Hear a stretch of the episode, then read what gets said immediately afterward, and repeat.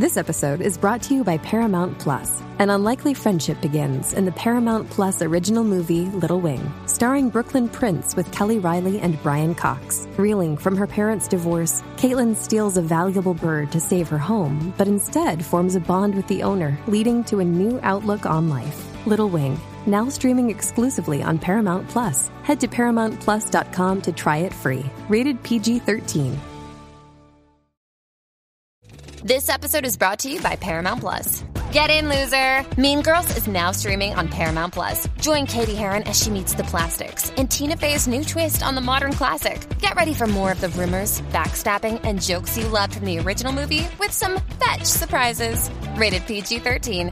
Wear pink and head to ParamountPlus.com to try it free. Wyndham Hotels and Resorts makes travel possible for all. Whether it's the long haulers looking for a great cup of coffee, a roomier rest for the on a whim road trippers, or a place to make summer memories with the whole family. No matter who you are, where you're going, or why, with 24 trusted brands to choose from like La Quinta, Days Inn, and Super 8, your Wyndham is waiting. Get the lowest price at wyndhamhotels.com. Restrictions apply. Visit website for more details.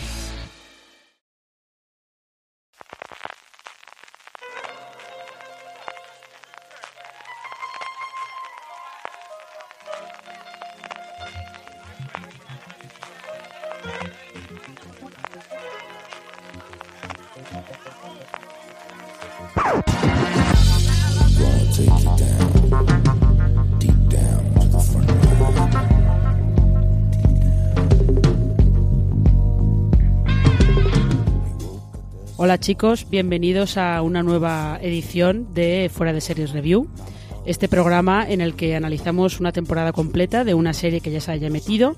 A veces analizamos series completas, pero bueno, con la temporada, eh, la, temporada suele ser el, el elemento de análisis más habitual. Más que nada porque si analizamos una serie completa, igual el programa acaba durando tres días, básicamente, como los test de cricket. Así que eh, mejor nos centramos en una sola temporada y eh, en este programa vamos a hablar de la primera temporada de Euforia, esta serie con adolescentes que HBO ha emitido este verano, en España se vio en HBO España, y que ha sido, ha terminado siendo una un poco una revelación del verano. Eh, ha terminado dándonos más probablemente de lo que esperábamos a priori. Y para hablar de Euforia, eh, me acompañan hoy primero Alberto Rey, nuestro eh, colaborador y presentador de los FDS Live. ¿Qué tal, Alberto? ¿Cómo estás? Muy bien, eufórico. Perdón por el chiste malo. Así me gusta, así me gusta. Y la tercera en discordia en este programa es Valentina Morillo. ¿Qué tal? ¿Cómo estás? Pues yo iba a decir lo de eufórica también, pero me lo ha quitado Alberto. O sea que venimos con sentido del humor. Somos nosotros, además, la prueba fehaciente de que las series de adolescentes no son para adolescentes. Y esta no es una serie adolescente típica. No, yo es que yo os quería preguntar, eh, a ver, los oyentes de review saben que primero hablamos como unos 15 minutillos sin spoilers sobre la serie, sobre qué nos ha parecido, de qué va la serie, y después eh, hacemos un pequeño corte y ya hablamos con spoilers y comentamos todo lo que nos dé la gana. Pero en esta parte, sin spoilers, en este arranque del programa, yo sí que quería preguntaros Em, cómo os enfrentasteis a Euforia. Porque sé que eh, en un principio tú ves Les de que vales, sería adolescentes, la protagonista es una chica de 17 años que es drogadicta y que no quiere desengancharse de las drogas y te va contando un poco la historia de sus compañeros de, de instituto y a lo mejor ves el tráiler, ves la sinopsis y a lo mejor tu primera impresión es ¡Ay, adolescentes modernos! ¡Ay, qué pereza! Entonces quiero saber cómo os enfrentasteis vosotros a Euforia. Alberto, tú primero, abre el fuego. Pues yo con mucha pereza. De hecho, vi dos episodios, eh, no sé si nos pasaron, sí, de los que nos pasó HBO de, prensa. Me dieron muchísima, muchísima pereza. También es que estaba en un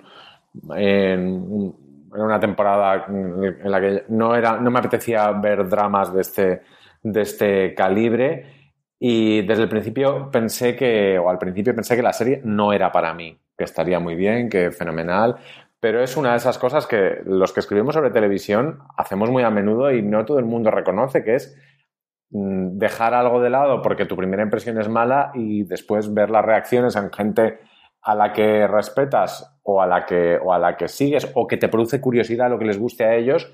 Y cuando vi que había gente que estaba flipando con, con Euforia, decidí darle una segunda oportunidad y me costó entrar, como es que escribí, escribí en su momento que me había costado mucho entrar, pero que luego me, me, costó mucho salir, si es, que, si es que podré salir alguna vez.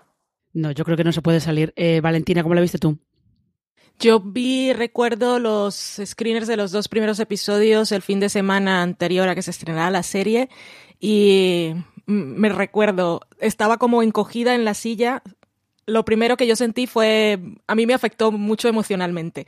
Y yo dije, esta es una serie con la que la voy, lo voy a pasar fatal. O sea, era, yo estaba preparada para sufrir, pero sí me, es que desde el primer episodio la relación que se establece entre Jules y Rue, bueno, ya más en el segundo, a mí, a mí me tocó bastante. Y yo estaba ya, yo, yo no dejé de, de verla, no vi los screeners, sino que ya la fui viendo semana a semana, pero era la serie que yo veía cada lunes y era mi momento de voy a sufrir, que a veces llegaba Dani del trabajo y me encontraba, sobre todo, me acuerdo, en el cuarto episodio, no, no voy a decir ningún spoilers, pero en el cuarto episodio él llegó eh, justo en la última escena y yo estaba con la manta y estaba, es un episodio que lo pasé muy mal. Y siempre me sentía con esa sensación de tengo que dejar pasar un rato porque luego tengo que cenar y me va a sentar mal. Pero yo sí entré en el mundo de euforia desde el principio. Lo que no sabía era lo mucho que me iba a gustar y lo buena que iba a ser. Porque en los dos primeros episodios no me fijaba tanto en la parte formal, sino que era todo emociones, emociones que me estaban atabalando, esto es catalán, ¿no? Bueno, que me estaban atacando por, por todas partes y pensaba que, iba a salir yo arrastrada de, después de ver Euforia durante dos meses. Es que es, cierto que es intensa. A mí me pasa un poco como Alberto. ¿eh? Yo vi, vi los dos primeros con los screeners que, que nos pasó HBO España y los vi un poco de eh, bueno me interesa me interesa seguir viendo un poco qué me quieren contar sobre todo me interesaba tenía curiosidad por ver formalmente cómo conseguían que la forma la manera en la que presentaban la historia no se comiera la historia que querían contar y la verdad es que acabé acabé muy enganchada y casi sin pretenderlo o sea que esto yo creo que es una cosa que nos ha pasado a todos. Eh, antes de, meternos un poco más en harina, sí que tenemos que decir que eh, esta serie está creada por Sam Levinson, que es el hijo del director Barry Levinson. Y mm, eh, entre los protagonistas figura Zendaya, que ya sabéis que es esta ex estrella Disney que mm, está ahora haciendo una transición a, a una carrera adulta. En el cine estaba en El Gran Showman, ha estado en las películas nuevas de, de Spider-Man, Spider-Man, como queráis llamarlo, pero que yo creo que es en, Euforia donde eh, presenta sus credenciales de es el, este es el tipo de actriz que puede ser Zendaya, ¿no? Junto a ella hay más actores jóvenes que hasta ahora pues no eran demasiado conocidos, tipo eh, Hunter Schafer, Sidney Sweeney, que sí que la hemos visto aparecer en diferentes series a lo largo de estos de estos dos años, eh, Barry Ferreira, Algie Smith, Maud Apatow, otra hija de, la hija de Jude Apatow, y mm, eh, aquí esto es una cosa curiosa porque Levinson se presentó un poco ante el público con una película que se llama Nación Salvaje, Assassination Nation se llama en inglés, que comparte muchas cosas con Euforia. Y yo Nación Salvaje sí que la había visto antes de ver Euforia y no sé si vosotros teníais experiencia con esta película antes de la serie, la habéis visto después, no la habéis visto. Eh, sobre todo por eso, por los puntos de contacto que tienen eh, película y serie. Alberto. A ver, a mí Nación Salvaje, como, como, como persona que trabaja mucho en medios de comunicación de estilo de vida y de moda y tal, me pareció una estupidez muy gorda, un asesinos natos de Instagramers, con un reparto absolutamente demencial, formalmente muy, muy, no, no, me parece brillante, lo que es formalmente muy vistosa, y eso es lo que me dio mucha pereza de, de, la serie, de, Euforia, porque dije, uy, encima metemos a una petarda eh, ya eh, estratosférica como, como, como es Zendaya, de la cual, lo siento, pero yo como actriz tampoco tenía demasiada, no la tenía demasiado, demasiado aprecio. Y sin embargo, en Euforia, todo lo que en Assassination Nation a mí me parece que es un envoltorio muy vacío. En Euforia tiene más sentido porque no es, mm, estamos contando una historia tan, tan, tan, tan realista que envolverla de, de, colorines y de, y de este tono eh, no onírico, sino, sino pesadillesco, tiene sentido. No me parece que sea, que sea un capricho. A mí de, de Sam Levinson también me gustaría decir que es, que es hijo de Barry Levinson, que Barry Levinson eh, le metió como guionista en The Wizard of Lies, que es un horror de, de TV movie sobre Madoff de hace, de hace un año o, o un, par de, Un par de años, años, que, sí. Barry Le- que Barry Levinson tiene muchísimo nombre, pero es probablemente el director más banal de TV movies de los últimos años y sin embargo eh, no hay ninguna traza de Barry Levinson en Sam Levinson. A mí es una cosa que me, que me llama poderosamente la atención. Y no creo que Euphoria haya sido un golpe de suerte, porque puedes dar un golpe de suerte con una película, pero con una serie es muy difícil. Es, son demasiados, demasiadas horas de guion, es demasiada, demasiada planificación. O sea, Sam Levinson es mejor que Barry Levinson. Eh, aparte, eh, casi toda la serie la ha escrito Sam Levinson y la ha dirigido él. O sea que sí, hay, hay, hay implicación muy personal aquí. Eh, Valen, ¿tú habías visto Nación Salvaje? Yo no la había visto, no la he visto a día de hoy. Sabía que Sam Levinson había hecho esta película, que le había gustado mucho a mucha gente, pero nunca me decidí a verla y ahora después de la serie podía haberlo hecho, pero me he puesto a ver Es mi vida, que también tiene relación con Euforia y en esas estoy. ¿Y te vas a teñir de pelirroja? Pues, pues te dan ganas. Cuando estás viendo la serie me apetece, pero no creo que me quede muy bien. ¿Y eh, cómo se ve ahora Jordan Catalano? Perdón por la digresión, pero tengo que preguntarlo. ¿Cómo se ve el personaje? Sí, sí, sí, ¿cómo se, cómo se ve ahora? Porque es- un. Era el típico tío distante emo que en los 90 lo veías y era como, "Ah, Jordan Catalano, Dios mío, entendí. Eh, Si, si tenías 14, 15 años cuando viste, es, cuando viste Es mi vida, bueno, te quedas también completamente colgada de Jordan Catalano. Sigue siendo el tío más emo del mundo. Eh, lo que pasa es que ahora viéndola, como ya sé cuál es la cosa que nos cuentan de él después, pero sigue siendo muy emo y entiendo cuando Ru le dice a su hermana que está viendo Es mi vida en la serie, no te enamores de un Jordan catalano, por favor. Y sin embargo, no se hace en la serie una. eh, a mí me hubiera gustado que se hubiera hecho un homenaje a Ryan, que es el personaje Sí. más complicado de, de- de Es mi vida, que es esa, esa niña drogadi- drogadicta. Eh, no drogadicta, es que tampoco. Es que en, el caso de los adolescentes, creo que además esta. eh, Euforia lo cuenta muy bien, lo de la relación con las drogas. Un adolescente tiene, perdón por los padres de adolescentes que me estén escuchando, pero tiene muchísima mayor tolerancia a la experimentación con drogas que un adulto. Eso sí, cuando te pasas como se pasa Ru, ojo, porque ahí es, es ya que no hay vuelta atrás. Y lo que estaba, aunque sí que la hay, pero es muy complicada, y lo que estaba muy bien contado en, en, en Es mi vida era que esa Ryan, cuando la ves como niño te parece un personaje muy dramático, pero si la ves de adulto, supongo que Valentina, que se ha enfrentado a la serie ahora por primera vez, lo que piensas es si probablemente le vaya a ir muy bien en la vida. Si luego se volverá, tendrá a los 18 años la típica, la típica etapa ñoña y empezará a sacar sobresalientes en la universidad y esto será una fase. Eso es lo que está muy bien contado en esa serie. Pues eh, de paso recomendamos, si podéis verla, eh, es mi vida. Esta de- salió una edición en DVD en un, en un aniversario, está editada solo en Estados Unidos creo, pero la edición estaba bastante bien. Venía con un montón de extras y, y cosas así. Así que, mm, eh, pues yo creo que vamos a empezar a hablar de la serie con spoilers. Sobre todo, eh, no es que esto sea spoilers, pero en la parte con spoilers vamos a hablar también de, de, que, de por qué probablemente Euforia funciona mejor que Nación Salvaje, que es porque es muy personal para, para su creador, para Sam Levinson. Así que, eh, si os parece, vamos a escuchar no la sintonía de la serie, sino que vamos a escuchar la canción con la que termina la serie, que se llama eh, All for Us. Y vamos a escuchar un poquito y empezamos a hablar de la primera temporada de Euforia con spoilers.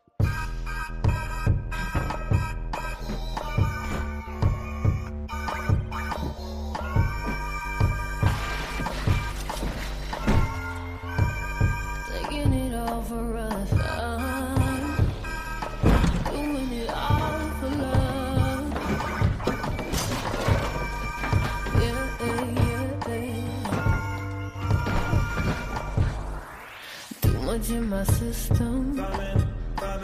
Money in my head. Mama making ends meet.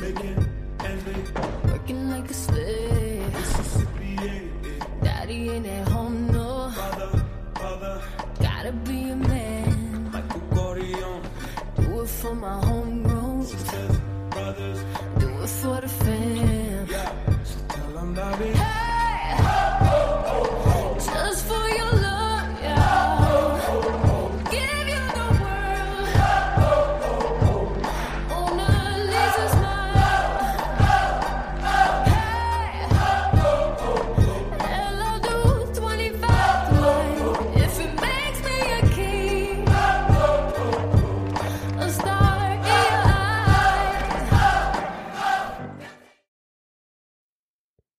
Pues aquí estamos de vuelta, listos para entrar en la, en la parte con spoilers. Si no habéis visto la primera temporada de Euforia, ya sabéis lo que tenéis que hacer, id a verla y luego volvéis para, por aquí. Y eh, vamos a hablar primero de eso, de, de la implicación muy personal que tiene, que tiene Sam Levinson con esta serie, porque él ha contado en, en varias entrevistas que él de adolescente era, estaba enganchado a todas las drogas posibles y que cuando se desenganchó de ellas decidió pasarse a una droga más productiva, que era el cristal de metanfetamina, que no lo dejaba completamente hundido, sino que le permitía escribir. O sea que fijaos el nivel de, de junkie que era en ese momento eh, Sam Levinson. Y lo que yo os quería preguntar es eh, cómo veis el retrato que hace la serie de la drogadicción de Rue. Porque también lo que te presentan es que las- el acceso a las drogas es bastante sencillo, porque es alguien que tiene en su casa mogollón de medicamentos de, de su padre, en este caso, que, está enfermo de cáncer. Eh, ¿Cómo veis ese retrato de, la, de la drogadicción de Rue? Valen. Eh, sí, como decías lo de la droga, yo estuve hablando un poquitito de la serie por WhatsApp con Alberto un día y, y lo que comentaba era que la serie, sin que sea su interés principal, lo del acceso a las drogas está siendo una crítica o un comentario o te está dejando ver cuál es la problemática que hay en Estados Unidos con todo esto. Porque Ru cuenta que, vale que tenía las drogas de su padre, pero también cuenta que cuando ella tenía 11 años, un día se acostó en la cama con sus padres y le dio un ataque de ansiedad, la llevaron al hospital y le dieron bicodina líquida. Entonces, en esos momentos tú piensas que qué está pasando con ese sistema sanitario que te dan estas drogas que son tan adictivas, se las dan a cualquier persona. Bueno, incluso lo vemos con Ru también cuando va ya en, en el último episodio. Es una persona que tiene historial de problemas y sin embargo le están dando las drogas ahí en su mano como si fuera un caramelo. Y a cualquier casa que vaya va a encontrar drogas en, en, en el botiquín, en el baño. Y con lo de su padre, pues lo probó una vez y lo que pasa. A la drogadicción, que es una enfermedad, le suma sus problemas de depresión, que podría ser también bipolar, eh, todos los problemas que habrá en la casa, que si ella tenía un que tenía que seguir un tratamiento y su madre tenía al padre enfermo con todas esas facturas y aparte también las facturas de ellas, es todo unos problemas que nos los presentan como es el punto de vista de, de, de los jóvenes, cuando nos dicen, eh, nos muestran en una escena a la madre hablando por teléfono, quejándose un poco que- de las facturas o que el seguro no le cubre tal cosa, eso te queda ahí de fondo, pero el retrato que hace del personaje es, es tan realista y tan duro. Y como Zendaya, no la, yo no la conocía como actriz, que ella decía en una presentación de la serie, en el ATX creo, que ella tampoco entendía que había visto Sam Levinson en ella para que pensara que podía interpretar ese personaje, pero lo hace muy bien. Y es lo que te transmite una cercanía y una vulnerabilidad y es que la quieres abrazar y quieres cogerla de la mano para que no cometa errores, pero los va a cometer porque es una adicta. Y el retrato es muy realista y también te rompe mucho el corazón porque la serie consigue despertar mucha empatía. Alberto, ¿cómo lo ves tú?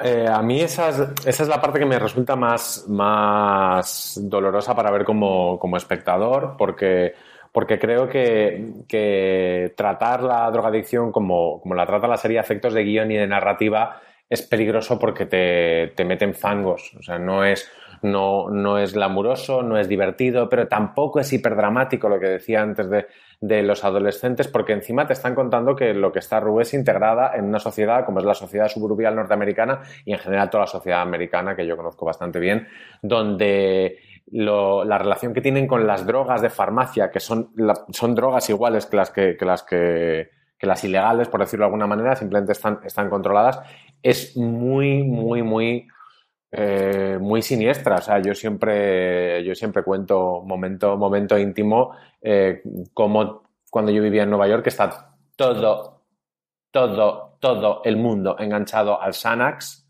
y se hablaba poquísimo de esto. Y, años después en la televisión empezó a utilizarse el, el Xanax, incluso con su, que es un ansiolítico, con su denominación comercial, para hacer incluso chistes y lo escuchas mucho en VIP y en Girls eh, pero tienen una relación muy extraña y aquí van desde el principio a eso. O sea, no hay muy poca cocaína, no hay heroína, creo, creo en toda la, en toda la serie, ¿vale? No hay, hay heroína. Yo No hay heroína y crack, coca- ni cocaína creo que tampoco, porque No me suena. No lo, que, lo que snifa ella son las pastillas. Y lo que hay es una serie, incluso esa cosa, ese gel que yo no lo Qué quise miedo. ni mirar en Google porque dije, a ver, eh, yo mi, parte mi fase adictiva ya la pasé, pero, pero es que te la vende muy bien. Pero ahí salió dije, en, no. en Patriot Act, justo después de que se acabó Euforia, salió un programa dedicado al fentanil. Que él lo vende como gel, pero estos se lo dan con pastillas como si fueran caramelos en el hospital. Preferí ni mirar. Y por cierto, os hago un paréntesis, lo que decía antes de la Ryan de My So Called Life, no sabemos cómo le habrá ido al personaje, pero la actriz en 2005 se casó con un conde y ahora vive en un castillo en Londres. Pues Así nos que alegramos por ella. Nos alegramos Sí, por es ello. verdad. Que el, retrato Mm. de las drogas está muy bien porque Totalmente. vemos a Ru, que es una adicta y que para ella es, es un problema muy grande, pero el resto de, del resto de amigas usan la droga de forma casual y recreativa. y ellos Claro, no tienen ahí ese se meten problema. todos. Es que es una, que es una cosa que yo creo que ahí Sí. está en que Sam Levinson lo tiene claro desde el principio del guion. Aquí se mete todo el mundo. Y la, por ejemplo, la, la. Y se meten los padres, lo que pasa es que no lo ves. Porque esa, esa madre del personaje de Nate, eh, que evidentemente está puesta hasta arriba de litio o, de- o lo que le pongan cada, cada vez, pues mm, también tiene su.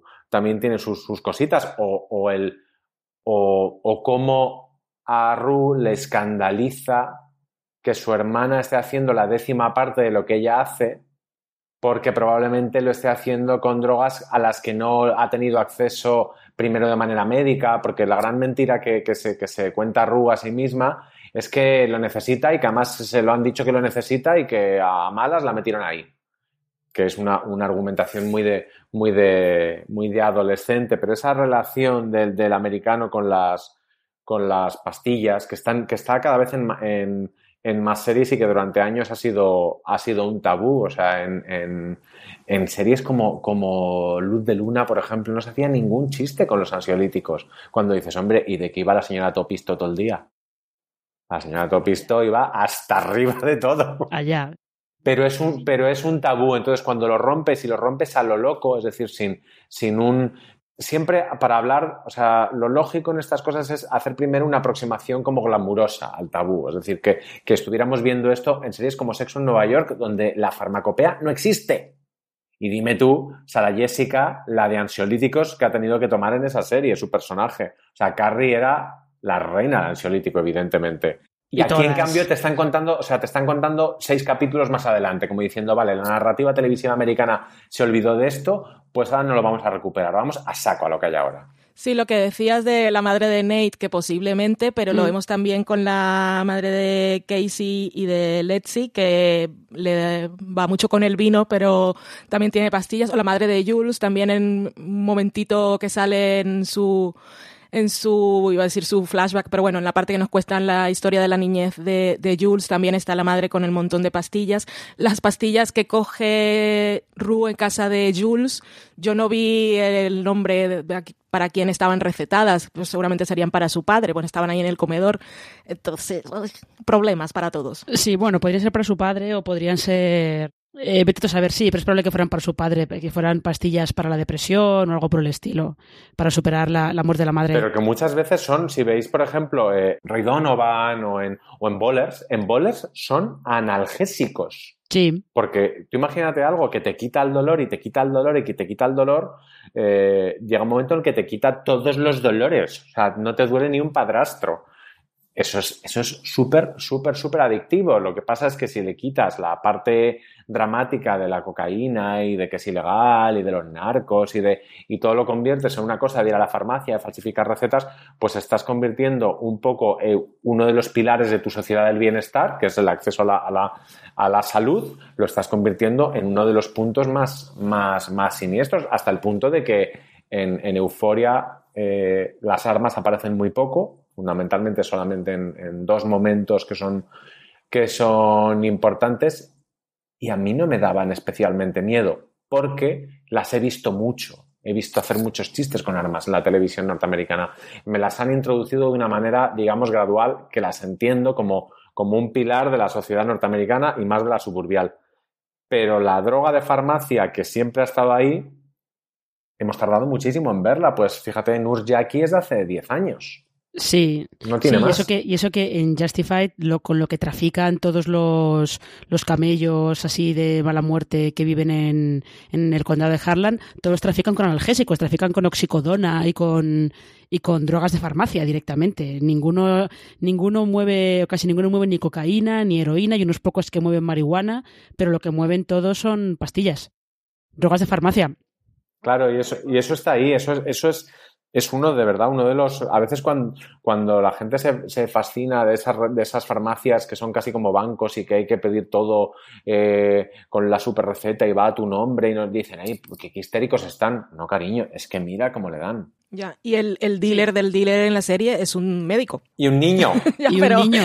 Hay dos, uno es un médico, otro es un niño. Un niño, efectivamente. Un niño que yo tengo, tengo mis dudas de si Astray, que es como se llama ese niño, está ahí como alivio cómico, está ahí como si tiene alguna otra función, porque en realidad la- las pocas veces que aparece es un poco más como, como alivio cómico, como que te haga gracia que un niño tan pequeño le vaya diciendo esas cosas a Ru, por ejemplo, o al hermano, al camello que se me ha olvidado ahora mismo cómo se llama. Fez. Fez, eso es, muchas Sí, te, da, te, te hace gracia, pero al final es un niño que no está yendo a la escuela y que están vendiendo drogas porque tienen a la abuela ahí en la cama del Y hospital. que además que no es un niño de 15 años, que tiene Sí, sí, como es muy 11. pequeño. Al final de la serie te lo dejan ahí un poco mirando la situación, como en paralelo con el otro, bueno, el hijo del médico, que se queda mirando cómo le dan de hostias a su padre hasta dejarlo muerto, no lo sé. Efectivamente. Sí, sí, sí. Pero justo esto, esto, la drogadicción de Rue, que es la parte de la que más se habla eh, de la serie, que es eh, el aspecto visual que tiene la serie, es lo que le permite eh, a Levinson eh, como que se le vaya un poco más la olla, ¿no? Con la manera en la que presenta algunas cosas, como ese pasillo rotante para enseñarte el, el cuelgue absoluto y total que tiene Rue en ese momento de la fiesta, eh, o los juegos que tienen con, con las luces, con las luces sobre todo, especialmente en el capítulo ese de, de la feria. Eh, yo entrevisté a Sam Levinson y le pregunté directamente por eso y él decía que es que eh, en esos estados de, de borrachera, de cuelgue, de, de drogadicción, que no, no se podía expresar de otra manera que no fuera así. ¿Vosotros creéis que al final la forma y el fondo en la serie estaban bien equilibrados? ¿Han conseguido encontrar ese equilibrio? ¿Os, eh, ¿Os gusta la manera en la que presentan sobre todo las, las borracheras, entre comillas, de, de Rue? ¿O, os han sacado de, de la serie en algún momento? A mí no me molestaba que me sacaran de la serie. Al final es no sé que no estoy viendo un documental y, y una vez que le que compro el estilo y que digo vale lo vas a hacer así eh, no me no me molesta. Quizá no me molesta porque porque estéticamente es intachable. Podrá ser podrá ser cuestionable que se utilice esa estética, pero no que la estética no esté no esté bien tratada, no sea compacta, no sea coherente, no sea sorprendente. Eh, recuerdo un, un tuit de, de, mi amiga Anabel Vázquez, la, la periodista de, de, de, estilo de vida, hablando del, del, maquillaje de la serie, de cómo era a la vez eh, disonante, porque dices, pero ¿cómo van estas niñas con estos ojos y estos morros? Y sin embargo, eh, llega un momento en el que te parece tan importante y tan emocionante esa manera que tienen de pintarse, sobre todo, sobre todo Jules. Eh, esas decisiones estéticas no me, no me molestan y además sin esas decisiones estéticas no se habrían podido permitir el capítulo de la feria. Por ejemplo. Donde todo se lleva al extremo y a mí me parece... Eh, es, mm, este año, como sabéis, Euforia no, no compite en los Emmy, pero me habría gustado ver un duelo técnico de ese capítulo contra algún locurón de Juego de Tronos. A ver qué pasa ahí. Gana Euforia, pero por goleada. eh, sí, lo de la feria, aparte, escuché una entrevista con Jacob Elordi, que, que, es el que interpreta a Nate, que como persona es la cosa más adorable del mundo, es australiano y cuando está hablando se ve súper tímido y siempre se está tirando de la manga del jersey, es un amor. Pero bueno, él contaba de lo del capítulo de la feria que habían construido la feria entera para poder ubicar los raíles y todas las cámaras y las grúas para que cada todos los no hubiera la mínima transición digital posible. O sea que todo era ahí práctico y al momento. A mí me, me gusta es, es que Euforia la parte formal es, es que es lo que la hace completa. Eh, hace diegético todos los efectos de las drogas y, y también de, de, las emociones. Eh, a mí no, no me sacaba, sí sabía que estaba viendo una cosa, que era la ficción, pero siempre te conseguía transmitir a nivel emocional qué era lo que estaba pasando. Y en, en cuanto a por qué representar las drogas, eh, bueno, el efecto de las drogas de esta manera tan, tan vistosa y tan llamativa, explicaba Levinson en, en la charla esta de la TX que él quería que el espectador entendiera por qué Rue se drogaba. O sea, que luego tenía un bajón y las cosas iban mal, pero que ese, esos momentos en los que consumía la droga tenían que darle a ella alguna satisfacción, aunque fuera efímera, una euforia efímera, porque si no, no podíamos entender tanto cuál era su dependencia. Claro, es un poco como, lo- ¿os acordáis de Breaking Bad cuando, cuando introducían el personaje de Christian Ritter? Sí. Mm. Que era un personaje eh, completamente... Era muy violento, porque era una, era una tía que tú veías que no le iba a dar, que, que no le iba a dar un- una sobredosis nunca hasta que... Pero porque se ponía hasta unos extremos, porque a ella las drogas le proporcionaban un 90% de felicidad y un 10% de bajón. En cambio, a su novio, nuestro querido Aaron Paul, Jesse. Jesse, Mm. eh, le proporcionaban un 20% de felicidad y un 90 por, 80.000% de paranoia. Aquí en, en Euforia esa parte está, está bien contada, la de, la de sabes que va a venir un bajón y que el bajón es proporcional al subidón, pero el subidón es que el subidón mola mucho. Es muy, muy políticamente incorrecto eh, contar eso. Eso es un poco arrebato. El, decir la parte placentera de las drogas que es peligrosa, pero que, pero que está ahí, Euforia la cuenta. Hay un momento en, en la serie que ella, que ella lo dice. Dice, sé que está mal decirlo, pero las drogas molan, Molan. mucho. Sí, lo dice en el primer y capítulo. comienza a decir que molan, molan, molan, y entonces dice, ¿hasta qué? Y entonces comienza a contarte por qué no molan. Y la ves ahí vomitando, y- o cuando tuvo la sobredosis, y, o los problemas en la casa. Pero sí, Sí, el efecto, el efecto bueno lo tiene. Sí, si realmente lo que consigue es, es eso, justo, que tú entiendas por qué Ru eh, no tiene ninguna intención de, de desintoxicarse. Porque que- que con todos los problemas que tiene a ella, porque le afecta mucho la muerte de su padre y eh, la depresión crónica que sufre o, o lo que sea, evidentemente las drogas le dan un, un subidón y una sensación de alivio, que es lo que está buscando eh, constantemente. Pero en esta parte que estamos hablando de lo formal, eh, yo sí que sí que eh, quería comentar una escena que tienen cuando no recuerdo qué capítulo es, el episodio en el que Jules se va vuelve a la ciudad, supongo que será Los Ángeles, a la El ciudad donde vivía ella antes y se reencuentra con una amiga suya que le presenta a otra a otra amiga suya que tiene cierto parecido con, con Rue y tiene poquito ese- solo. un poquito solo y tiene ese momento en el que van a la discoteca, están puestas de todo, van a la discoteca entre las luces estroboscópicas, que está puestísima de todo, que le mola la amiga de, de su amiga, y este es el momento muy chungo, es como, eh, como una escena de sexo, pero en la que no ves nada, pero con luces estroboscópicas se, empiezan a se empieza a mezclar todo, se mezcla Nate, se mezcla Rue, se mezcla la amiga que acaba de conocer. eh, ¿Cómo viste vosotros esa, esa, esa escena? Porque probablemente sea como en gran parte la culminación de todo lo que está haciendo Euforia visualmente. A mí me pasó un poco como, como cuando, cuando los locos estos ven DOA y te dicen que DOA mola mucho porque cuando tienes una, una experiencia cercana a la muerte es exactamente lo que te cuenta la serie. que digo, bueno, vale, contra ese argumento no puedo luchar. Eh, pues que no luchen contra mi argumento de es exactamente así. Es exactamente así. La situación, o al menos así es como yo recuerdo haberla, haberla vivido cuando, cuando la he vivido. O sea, esa sensación de eh, es como un sueño, pero además es una liberación total, pero estás vendido y sabes que estás vendido, pero te da un poco igual. Transmitirle eso, a imágenes, además con un personaje como Jules, al que al contrario que, que Ru, con Ru puede ser más ambivalente y decir, va, tía, mm, ten una sobredosis y déjanos en paz ya, como si fueras el Nate Fisher a dos metros bajo tierra. Sí, sí, sí, eres maravillosa. Now die. Eh, en cambio, con Jules no te pasa, creo, no creo que haya nadie que no quiera a Jules. Y, y ahí dices, ahí tía, que te lo estás pasando muy bien, pero que estás completamente indefensa. Está, para mí, en mi opinión, para mi gusto, está perfectamente retratado eso. Sí, yo como Alberto también diré, no soy adicta a las drogas, pero mantengo un buen recuerdo. Y, y la verdad es que esa escena de la discoteca está, Referencias. Está muy bien.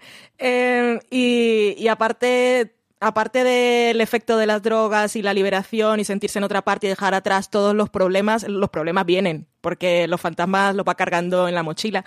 Y Jules, aparte de que la queremos y la adoramos, eh, ella porque ha decidido vivir su vida sin problemas, porque ya ha tenido lo suyo y, y prefiere ver el lado positivo de las cosas, pero cuando llega ese momento, que es todo lo de Nate, que ella estaba enamorada de ese Tyler, que luego resultó ser Nate, que aparte la ha obligado a hacer cosas que, que, que le han hecho daño, lo de ir a acusar a aquella otra persona que era inocente, eh, estar enamorada de Rue, pero saber que con Ru a veces tendrá algunos problemas y esta otra persona le parecía una Ru sin problemas y se le mezcla todo allí. Esa escena es fabulosa. Es el, es el penúltimo episodio, por cierto. El penúltimo, vale, gracias. Sí, no, es un poco, es un poco la manera en la que también eh, lo decía Levinson, que eh, cuando eres adolescente, muchas, cuando eres adolescente no sabes expresar lo que sientes la mayoría de las veces, ¿no? Sientes cosas, muchas, pero no sabes ponerlo en palabras. Y él pretendía transmitir eso a través de imágenes, de la música,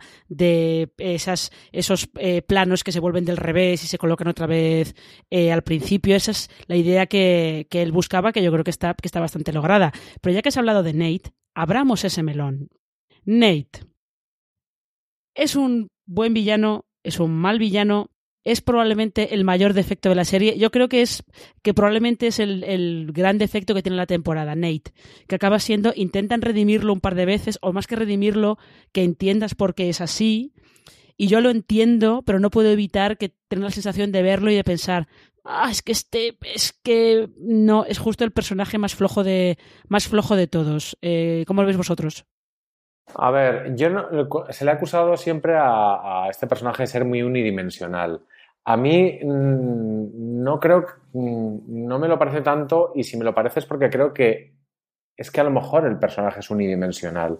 Es que es eh, básicamente la, la casa de este chico, sus padres y él y todo lo que hay alrededor, mm, lo que son es muy tontos. O sea, son, pues son gente, son gente corta, son gente, gente limitada y si encima les añades dos o tres obsesiones como son el deporte y la competitividad para, para que te las metan bien en la cabeza, otra también, otro gran pilar de la, de la sociedad norteamericana, el, de- el- el deporte escolar, que ahí también hay otro melón que abrir.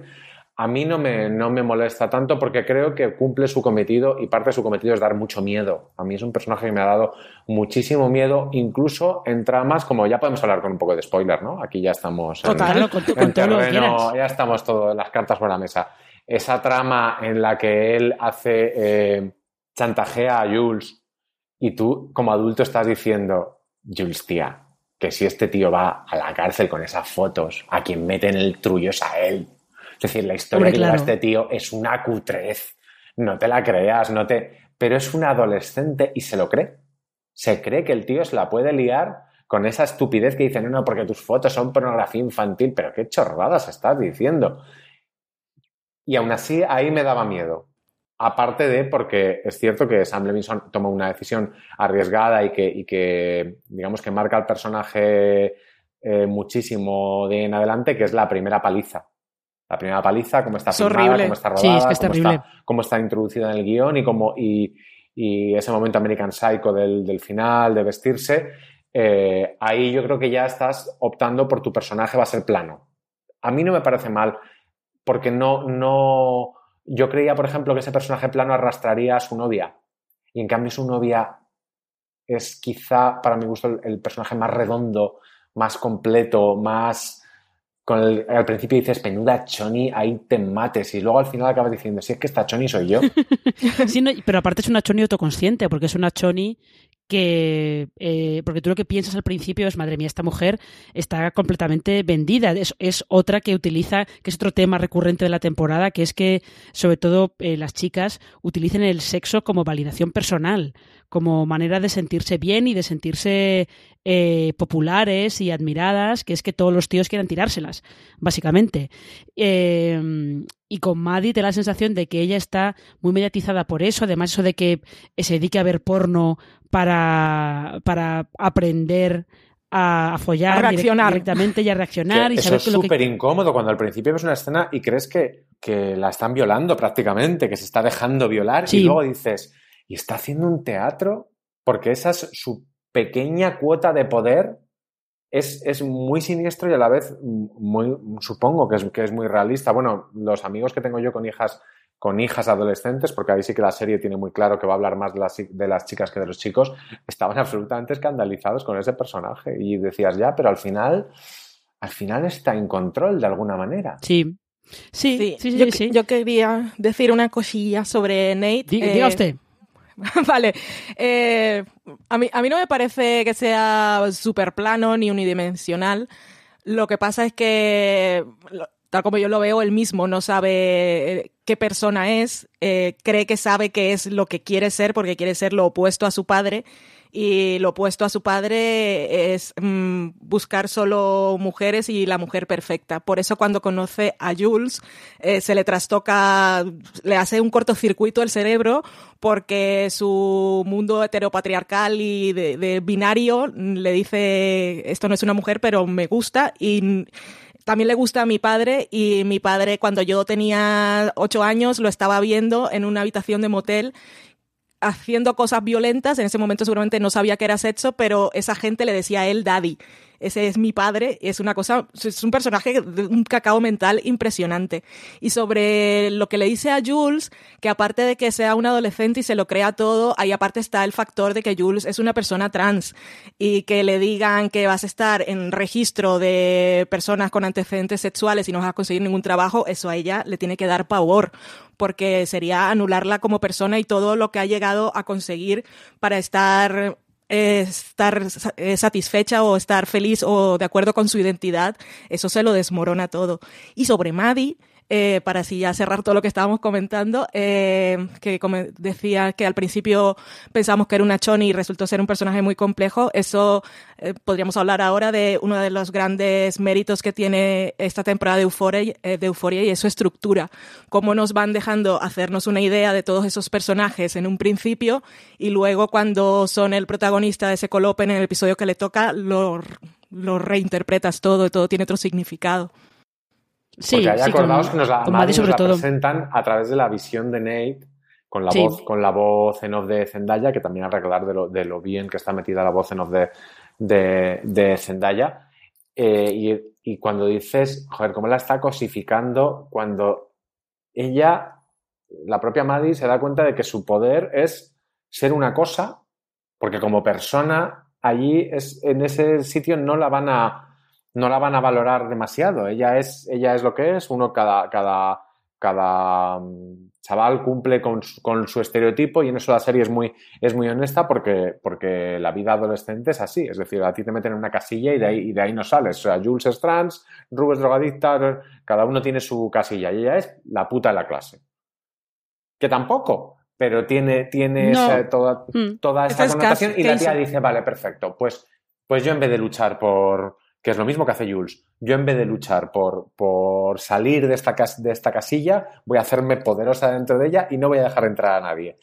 A mí eso me parece súper, súper revolucionario, pero también entiendo que quien tenga hijos de esa edad, Dios mío, qué horror. Sí, no, sobre todo cuando al final, eh, en el último capítulo, Maddie dice que le dice a, a Nate eso de que, mira, esta relación es abusiva, tú no puedes seguir eh, maltratándome psicológicamente y físicamente de esta manera, pero te quiero, que es como madre del Señor, madre del Señor, Sí, qué, ese- complicado es todo esto. Y no, te, y no acabas de entender si ella es súper, súper, súper víctima o hay un punto en el que ella está llevando el paripé hasta el final. A mí me pareció súper incómodo y súper bien llevado.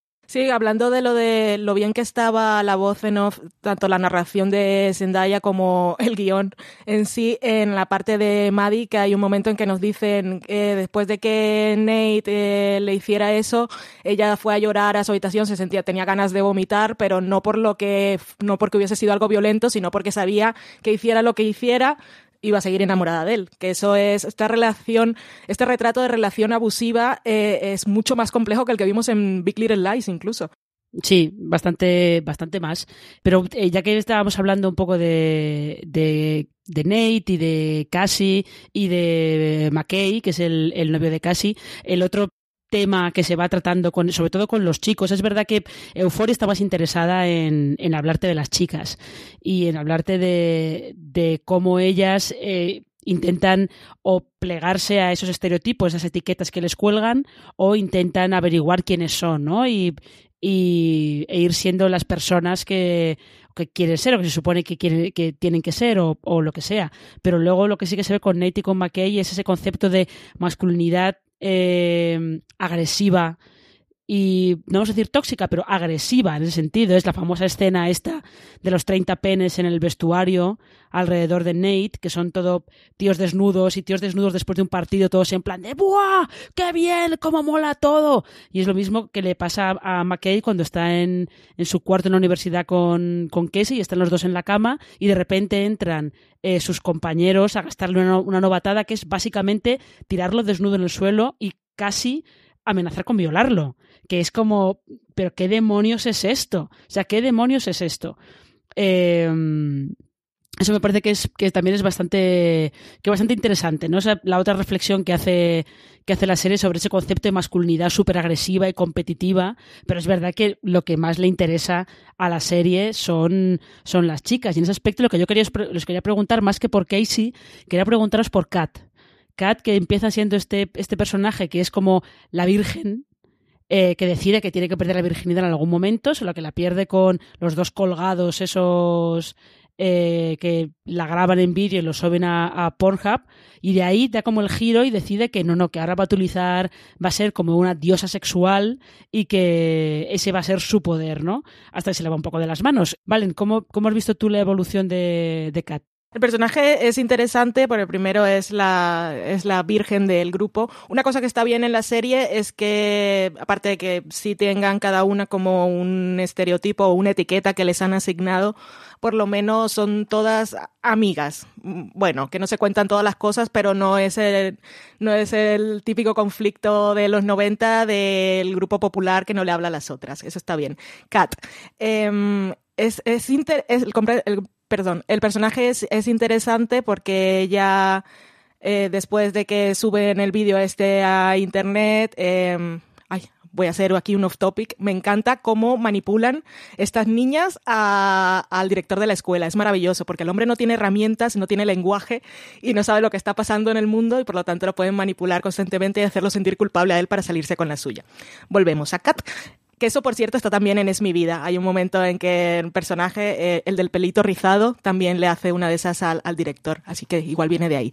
Eh, Kat, eh, pues eso, en lugar de sentirse humillada y que su vida se ha acabado por eso, encuentra ese esa forma de ponerse una armadura, su mecanismo de defensa, eh, nadie me va a hacer daño a mí, entonces si los hombres solo van a querer acostarse conmigo por fetichismo o cuando estoy con un hombre en realidad no quiere hablar conmigo, sino que solo quiere un favor sexual, pues lo voy a ofrecer de entrada y voy a hacer mi, mi cosa en Pornhub y todas estas cosas. Ella tiene eh, la, la, fantasía de que con eso está más empoderada y se siente más segura y está en control de todo, porque es algo que buscan en, en realidad todos los personajes, estar en control de algo, lo que sea. Y en este caso, Kat está, cree, ella cree que tiene el control sobre su imagen sexual y nadie se va a aprovechar de ella, sino que ella es la que se va a aprovechar de todos los tíos y entonces va y les hace la felación o si se acuesta con el tío de... se acuesta. si voy a decir follar, ¿vale? Si folla con el tío de la feria, es que no, no es otra cosa. Si folla con el tío de la feria, y luego él le dice, te corriste, y ella dice, no, y sonríe. Y ella cree que, que, que, que, es feliz con eso, hasta que se da cuenta que no, porque vivir el sexo porque sí llega un momento en el que se da cuenta que incluso puede ser gratificante para ella, como la escena aquella del baño con, con este chico, es Ethan que se llama, que es Ethan, un ángel sí. de luz. Sí, hablando de los hombres de la serie, este es un ángel de luz, que aparte tiene la mejor frase de comedia romántica en el último episodio. Y ella ahí descubre que también puede sentir placer, que es algo que no había experimentado en su, en su corta vida, pero larga carrera. Eh, y es, es, bastante, es bastante interesante. Luego que Kat aparte nos regala el maravilloso momento del fanfic de One Direction, que es también es para recordar. Es que eso es que eso es una cosa que quería yo mencionar, aunque sea un poco eh, por encima, pero son esos momentos, o el fanfic de One Direction, o esos, esas digresiones eh, que tenemos con Ru cuando, por ejemplo, de repente se pone a explicar eh, todos los tipos diferentes de fotopolla, del dick pic, como lo llama ella, con esa especie de clase en la que le ayuda Jules, o el momento psicótico eh, que nos lo representan con ella y Lexi como si fueran dos detectives en una serie de detectives investigando un caso. Eh, esas, esas digresiones que eh, son graciosas, son divertidas, hasta que te das cuenta de lo que está pasando allí realmente. Eh, ¿Qué otros momentos de la serie de, ese estilo eh, os han llamado más atención, Alberto? ¿Esas digresiones a ti te llamaban la atención, te dejaban un poco frío o hay otras, otros aspectos de la serie que te interesaban más? A mí es que me, me interesa, por ejemplo, cómo la serie, eh, cuando va a mirar a adultos, aparta la mirada, que es como hacer como una antidigresión. O sea, en Es mi vida, por ejemplo, se veían, por hacer el paralelismo, o incluso hasta, hasta sensación de vivir, sí que se hablaba de las vidas de los adultos, o entraban en algún momento, o veías adultos sin, sin niños delante. Aquí apenas, apenas los ves. Apenas los, lo- sin niños, perdón, sin chavales o sin adolescentes. Aquí solamente hay un adulto al que, al que seguimos, que es al, que seguimos relativamente también, que es al, al- al padre de Nate.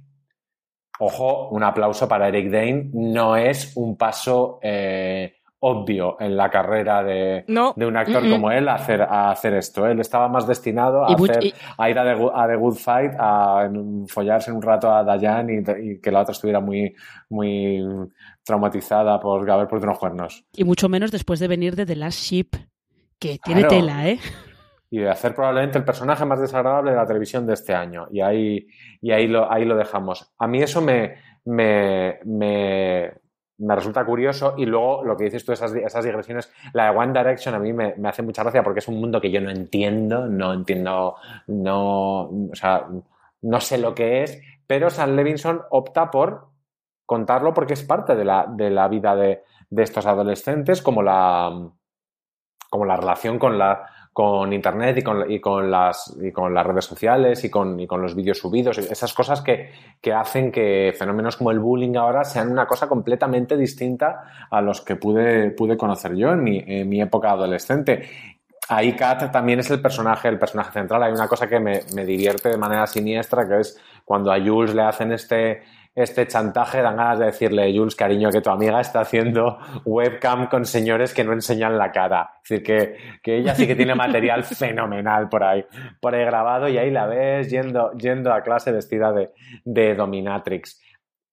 Esto, junto con las digresiones que tú dices, me parece que le dan a la serie cierto punto de humor que en un momento dado hace que no te quieras, que no te quieras suicidar y aleje a la serie del que para mí creo que es otro referente generacional, evidentemente, de Sam Levinson eh, indiscutible, que Requiem por un sueño. Que la, la euforia se acerca porque mm, los temas tratados al final son, son muy parecidos, eh, pero luego se aleja. Yo, yo desde cuando empecé a ver la serie, en mi cabeza, hasta que tengo de director de casting enloquecido, dije, Jennifer Connelly iba a ser la madre de alguna de las niñas. Porque, porque, le, porque le pega todo, así como sí circula el rumor de que Claire Dance podría estar en la segunda temporada, que yo levito. O sea, se la veo Fantasía. ahí, levito, de profesora enrollada, como Bueno, la de por Derry favor, Girls, sí. como la de Derry Girls, de como la profe de Como la hermana Michael. Ah, no, ya, ya sé No, quién, como la, profe como la poetisa. Como la, Es la verdad, sí. La había visto el Club de los Poetas Muertos y, se, y sabía que era. Eh, pero ese tipo, ese tipo de guiños que Sí. hace la serie están súper, súper bien hechos. Excepto uno, del que luego ya hablaremos, que es el final. Vale, en cuanto a Eh, digresiones, es que está muy bien. La- es que la parte que hacen de la de Detective Rue es tan maravillosa hasta que te enteras que está así por un posible eh, ataque maníaco y que puede ser bipolar y entonces te da bajona. Pero si tengo que elegir una, me quedo con la de Rue y Jules cuando le disparan a un Nate quemado en el último episodio. Ah, sí, cierto. Eh, no, pero mira, ya que Alberto ha hablado, ha hablado del final, vamos a hablar del final, porque tenemos que ir también. eh, tenemos que ir también eh, terminando este, este programa, pero hablemos de la escena final. Hablemos de la escena final, de, todas las teorías que ha habido sobre si Ruth tiene una sobredosis o tiene una sobredosis. Eh, claramente eh, vuelve, recae en las drogas, evidentemente. Eh, tiene ese momento en el que se expresa todo a través de un videoclip, como quien dice. Eh, ¿Y qué querías comentar de, de la escena final, Alberto? Expláyate, es tu momento.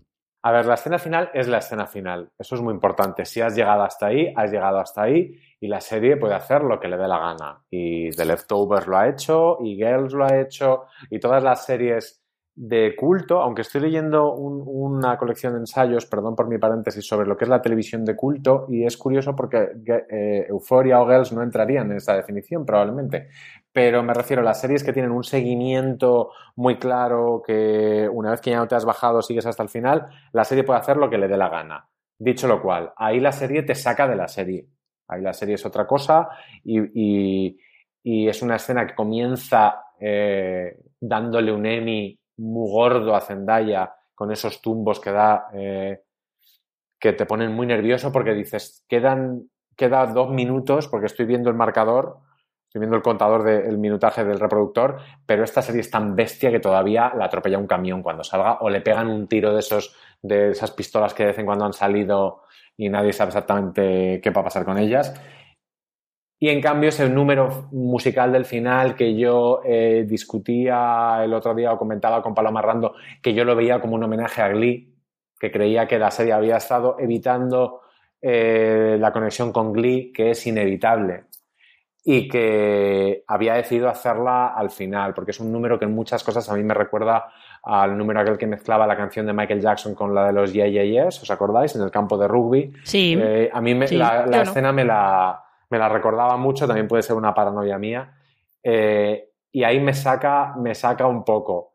Pero es que es Zendaya, quiero decir, al final estás hablando de una súper, súper estrella que además canta y que, y que tiene esa fotogenia y la serie a, a esa altura ya puede hacer lo que le dé la gana. Entonces es una escena que por un lado me resulta disonante e innecesaria y una sobrada y por otro lado me encanta. Es perfectamente posible que convivan las dos partes, ¿sí?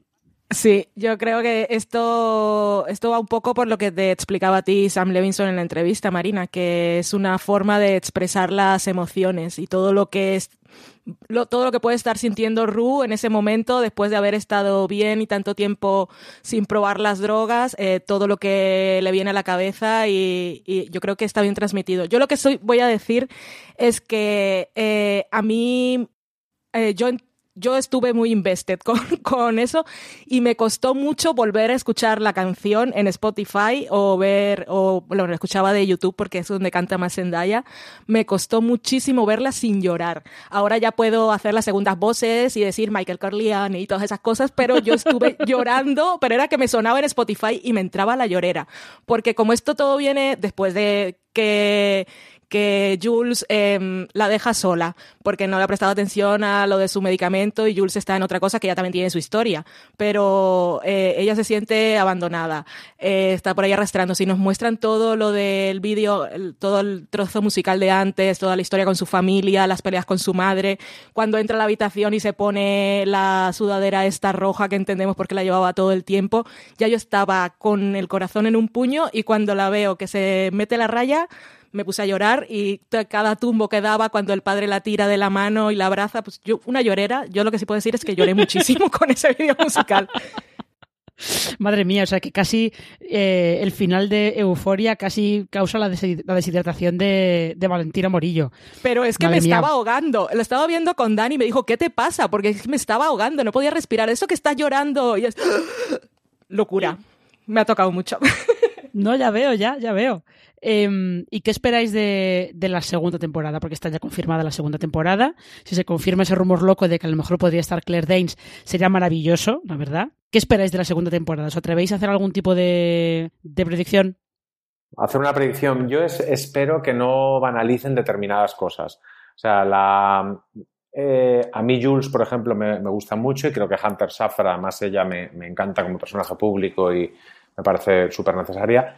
Eh, pero esa escena de partida que es con la que yo lloré, yo no lloré con el, con el número musical, yo lloré con, con Jules subiéndose al tren porque me parecía una despedida bonita, con Jules diciéndole a la otra, vente conmigo, pero diciéndolo con la boca pequeña, porque sabe que Rue es, es un lastre y que va a ser siempre un lastre y que y ahí sí que la serie me resulta ambivalente porque creo que la está juzgando como tú de aquí no sales, Ru, tú vas a acabar mal eh, sí o sí, pero mira a Nusjaki, hasta, hasta se guió ella, además dice enfermera y todo. Eh, pero mm, verla en ese, ver a, a Jules en ese tren, yo no, no sé si quiero seguir sabiendo de ella. no sé si quiero saber si ella a, a, a la ciudad que va, que asumo que es, eh, asumo que es Nueva York o Chicago, es, mm, ¿es Los Ángeles quizá, es que no acabo de entenderlo. No lo sé. Donde No- no dicen, no se asumo sabe. que por el perfil de Los Ángeles me extrañaría, pero bueno, quizás sea San Francisco, bueno, eh, son cosas que a mí me interesan cuando veo una serie. Eh, yo no sé si esta chica va a, a Requiem por un sueño o a, o a The Carrie Diaries y tampoco sé si lo, si lo quiero saber. Eh, la, la segunda temporada hay exploraciones que digo, qué interesante sería esto, pero yo creo que casi, fíjate lo que te digo, que yo te compraría Euforia casi como un Glee cuando cambiaban los personajes, pero bien hecho. Ah, a partir de... A mí si A me partir de otros temporada. personajes no tengo problema. El problema de Glee es que lo hizo muy mal y de repente lo hizo haciendo una especie de, de operación triunfo interno absurdo que no tenía ningún, ningún sentido. Pero mm, yo creo que ya lo conocemos todo lo que nos lo que necesitamos para que la obra sea completa, ya lo conocemos. Yo quiero saber más de otros personajes y del niño traficante. O sea, el niño traficante, una sitcom para él, un Marvel y, y Y fanfic. todo. Todo para él. Yo confieso que yo en la segunda temporada quiero que me cuenten algo más de Lexi, que es la hermana Bueno, que está ahí Lexi un es que es lo más. arrumbada. Lexi es la Daria. Totalmente. Sí, en la segunda hay que saber más de Letzi. Y hay una que yo no sé si volvió a salir, que es la amiga Choni, que sale en los dos primeros episodios. En la fiesta no estaba. Eh, que es una, no sé si la recordáis, estaba en los episodios en los que están en la habitación de Maddie, estaba, Ah, y luego también cuando estaba en la cafetería que aparecen las cheerleaders y los jugadores del equipo, eh, ella también estaba por ahí, pero después no vuelve a salir. Y es un personaje que me daba curiosidad. Y- de quiero saberlo todo. Y la novia de, alquiler de, y la novia de alquiler de Nate de la fiesta, que, eh, que es como Ay. la reina de los breakdowns. O sea, es como un breakdown. Ay, Dios o sea, mío. si, si Ru es bipolar, mm, perdón por el chiste de mal gusto, pero esta es tripolar, cuatripolar y, y quintupolar. Madre mía, las cabezas, cómo la tiene. Pero a mí me gustó que después de todo lo que le hicieron fuera a sentarse en la mesa con ellas. Esos son de esos detallitos de la serie en que las chicas no se detestan, que es- eso para mí es súper refrescante y novedoso, porque ella Ya. se va a sentar a la mesa donde estaba la novia de este. Y que no hace el típico cartel en medio de la pantalla, sorority, sino que lo hace de Sí, una sí, sí. manera muy Mm. natural. Y luego quería retomar lo que, lo que habéis dicho antes de Kat, de la frase esa de comedia romántica que le, que le dice, le dice su enamorado, que es que yo imaginaba, imaginaba a Jennifer Aniston 25 años haciendo esas películas, escuchando eso y diciendo, qué hijos de puta. Sí. Las gilipolleces que me han dicho a mí y me he casado en todas las películas. Es que esa frase es perfecta. Pero Sí. yo sí quiero verlas, yo quiero verlos a todos, ¿eh? La segunda no, no me he cansado, no, no me he cansado de ellos, ¿no? Eh, no, no creo que... Bueno, tengo curiosidad por saberlo todo y seguir con ellos más años. No, que puede venir algún personaje nuevo, pero no quiero dejar de saber de ninguno. Pues con esto, con estas, estos deseos, lista de deseos para la segunda temporada, tenemos que dejarlo, tenemos que dejarlo aquí. Muchas gracias a los dos, Alberto y, y Valen, por pasar un rato conmigo y con todos los oyentes de fuera de series eh, hablando sobre Euforia. Un placer, Alberto. Nos escuchamos próximamente. Sí, hablaremos mucho más de Euforia porque recordemos a nuestros oyentes que Euforia no compite en los próximos Emmy. No sabemos exactamente si hay ahí una estrategia, pero bien podría haber que para la segunda temporada se esté emitiendo esa temporada mientras la primera está promocionando para los Emmys del 2020 y eso sí que será eh, un catfight muy heavy. Con- no sabemos con quién, pero habrá catfight. Sí, eh, eso, eso eh, yo lo doy por seguro prácticamente. Y eh, Valentina Morillo, como, como siempre, pues un placer eh, poder comentar contigo, en este caso, Euforia. Pues un un placer para mí, que tenía muchas ganas y la compañía pues es inmejorable para que os voy a contar. Creo que no, nunca habíamos grabado los tres juntos un No. programa, así que No. que se repita. Y de Euforia pues tenemos que volver a hablar, ya sea para hablar de nuevos personajes o de los mismos, Alberto, aunque, aunque quieras ver nuevos, si vuelven los mismos, vienes a grabar, ¿no? Deberíamos hacer una fiesta temática en fuera de series, ¡Ay, Euforia sí! y, y disfrazarnos. Y no vale ir todos de Jules. Eh, no, pero Vale. que ser dis- los disfraces de la fiesta de Halloween de Euforia. A ver quién, a ver quién se atreve a ir de Bob Ross. Genial. Madre mía. Puede ser interesante. Y nada, ya sabéis que eh, este programa, este, este review, está disponible en nuestro canal de, de podcast. Puedes encontrarlo tanto en Apple Podcast como en eBooks, Spotify o en tu reproductor de confianza buscando fuera de series. Y también eh, sabéis que podéis encontrar más información y más artículos sobre series en fuera de series.com, incluidos bastantes artículos que hemos hecho sobre Euforia. Tenemos críticas, tenemos una entrevista con Sam Levinson, tenemos artículos variados, así que podéis, podéis pasar allí el tiempo hasta que se estrene el próximo verano probablemente la segunda temporada de la serie. Y eh, nada más, gracias por habernos escuchado, gracias a Valen y Alberto por, por participar en este, en este review y nos escuchamos eh, próximamente en nuevos programas de Fuera de Series. Hasta luego.